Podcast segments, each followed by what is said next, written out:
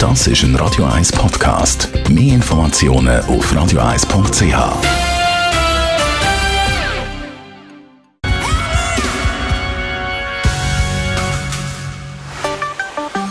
Der Finanzratgeber auf Radio 1 wird Ihnen präsentiert von der UBS. Stefan Stotz, Regionaldirektor von der UBS Zürich. Wir reden heute über nachhaltiges Investieren. Das berücksichtigt äh, ökologische, soziale, unternehmerische Faktoren.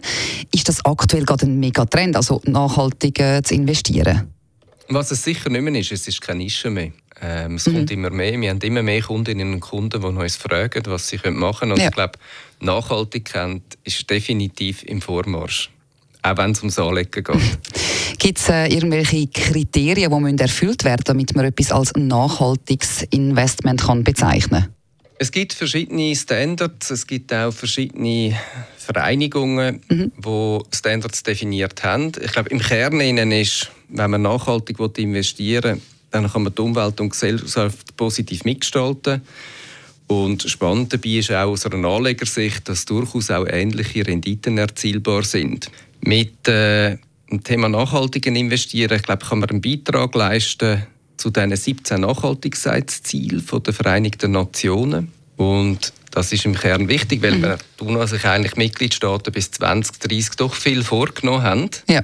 Und man mit dem natürlich auch sicherstellt, dass äh, Themen wie zum Beispiel gute Gesundheitsversorgung, der Einsatz von erneuerbaren Energien, aber auch Massnahmen vom Klimaschutz wirklich können umgesetzt werden Jetzt ihr als Experten sind ja da sicher gefordert und haben passende Vorschläge oder Ideen zusammengestellt. Was habe ich denn für Möglichkeiten, wenn ich mein Geld ähm, will, sicher nachhaltig investieren Ich glaube, es gibt äh, etwa drei verschiedene so Ansätze, die man mhm. kann wählen kann. Das erste ist ganz einfach die Ausschlussmethode. Also wenn man ein Aktienportfolio hätte, dann tut man sich äh, ja, von gewissen Titeln verabschieden, wo man sagt, das möchte ich nicht unterstützen. Ja. Wo Firmen in einem Bereich tätig sind, wo man sagt, das widerspricht eigentlich meiner Vorstellung von ökologisch, sozialem oder unternehmensethischem Verhalten.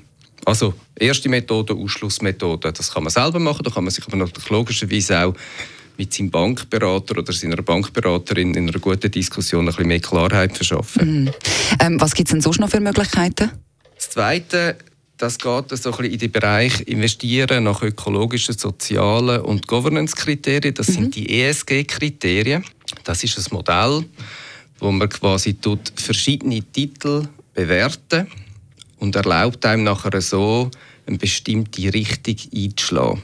Kern tut man irgendwie investieren in Unternehmen, wo ihr Geschäftsmodell eigentlich zur Wahrung vom Umweltschutz, mhm. der Menschenrechte und nach weiteren Grundsätzen richtet.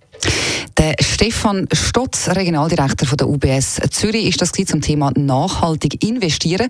Alle diese Infos können Sie natürlich auch nochmal in Ruhe nachlesen und zwar als Podcast auf radio1.ch. Das ist ein Radio 1 Podcast. Mehr Informationen auf radio1.ch.